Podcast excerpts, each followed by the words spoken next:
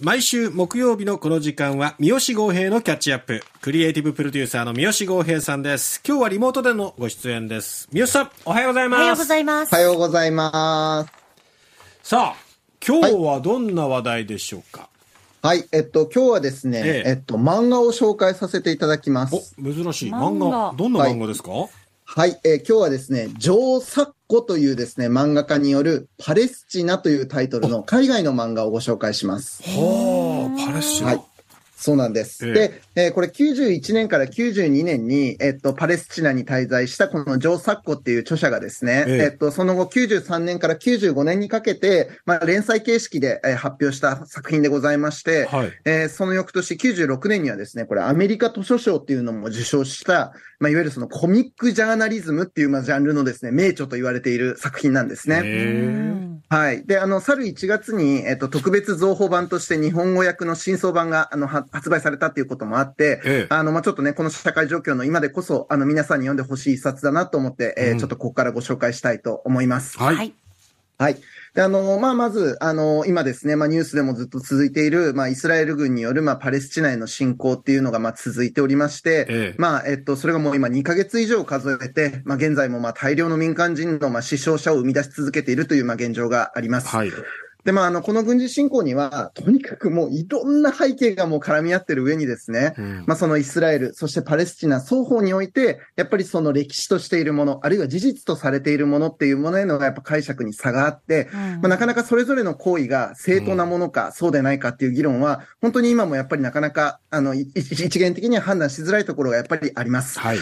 で、えっと、実際今今、公に国内外のメディアでですね、ニュースとして発信されている情報ですらも、うんまあ、どちらかに加担するものとして書かれたものじゃないかっていうことで、やっぱりこう、パレスチナとイスラエルの間で起きている紛争っていうものの、まあ、全容を知る人なんてのは実は現時点で誰も存在しないんじゃないかって言われるぐらいですね、もう本当に難しい、まあ、状況があるっていうのがまず前提として理解しておく必要があります。はい。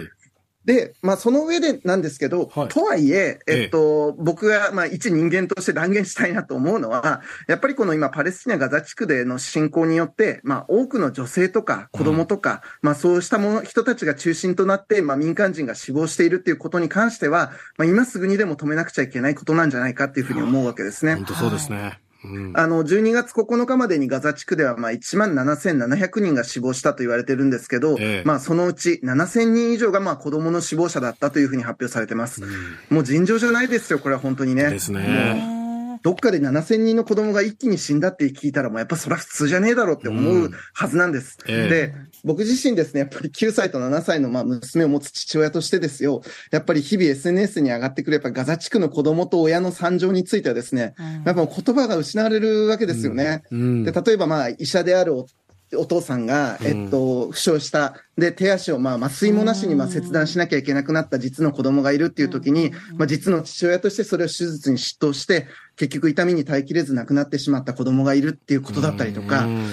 自身の腕の中で亡くなった娘に向かってずっと最後の言葉をかけ続けるお父さんの姿とか見ちゃうとですね、うんやっぱりちょっとたまらんものがあるわけですよ。うんそうですよね。かたややっぱ視線の先でですね、自分の家の視線の先で目線を移すと、まあ寝息立てて、まあ穏やかに寝てる娘とかがいるわけです。うんでやっぱそうなった時に、この現状はやっぱどう、どうしたって正当化できるもんじゃないなっていうふうに感じるわけですね。うんで、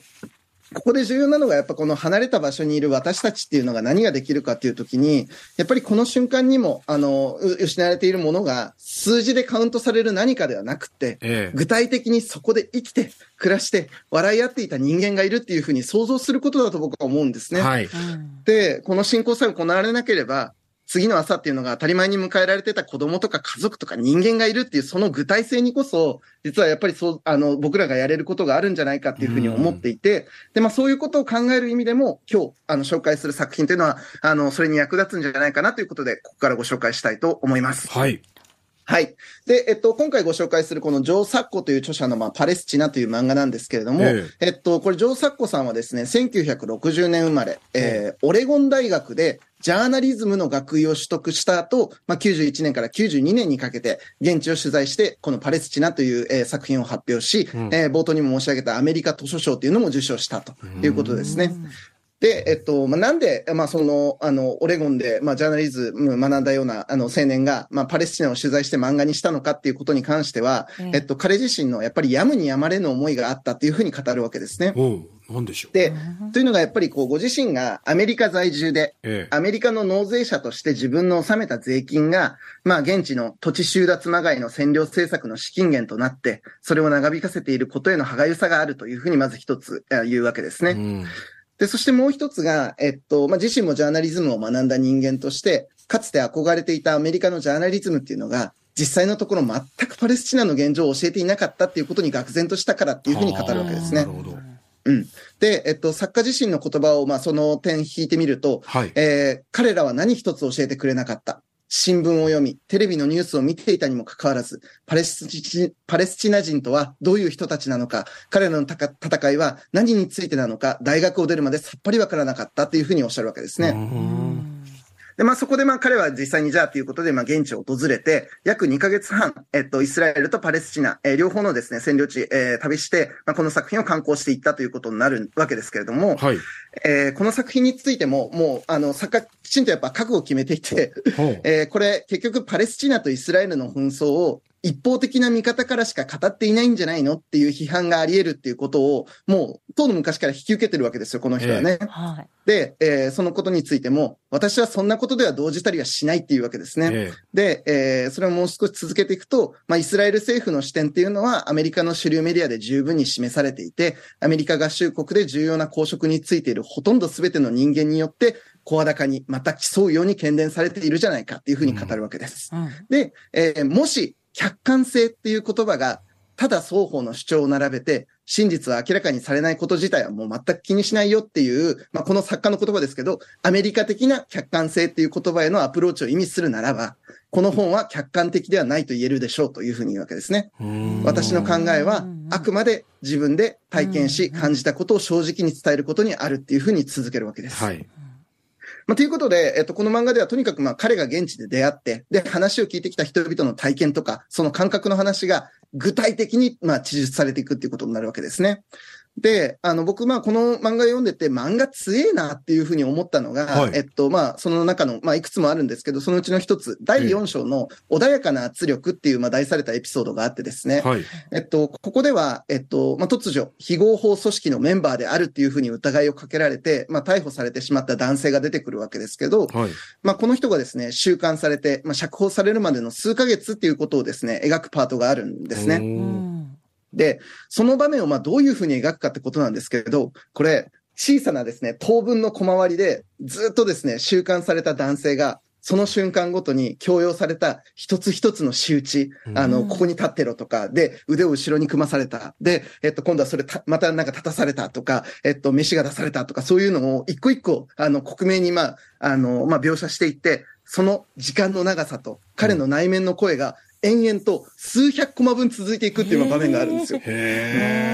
で、あの、読者としてはそれ読んでる間、やっぱり、これ永遠に終わんねえんじゃないかっていう感覚を本当にこう追体験するような感覚があるんですね。えで、やっぱ大切なのは、やっぱ冒頭にも申し上げたこの具体性だと思うんですねえ。。えあの、僕らがニュースとかで、例えば同じように、ただ、一時収監され、後に釈放されたパレスチナ人男性っていうふうに、ただ聞くことと、うんこの地獄のような時間の長さを漫画を通して追体験した後にそれを聞くことではえ。、うん。やっぱり大きな差があるはずなんです。で、うんまさしくこういうふうな生の、あるいは死の具体性っていうのを伝えてうん、そのかけがえのなさっていうのを託していくことに、やっぱり今回紹介するような漫画であったりとか、僕が普段紹介させてもらってる映画とかうん詩とか文学っていうものが果たせる役割はやっぱり大きいと思うんですね。えで、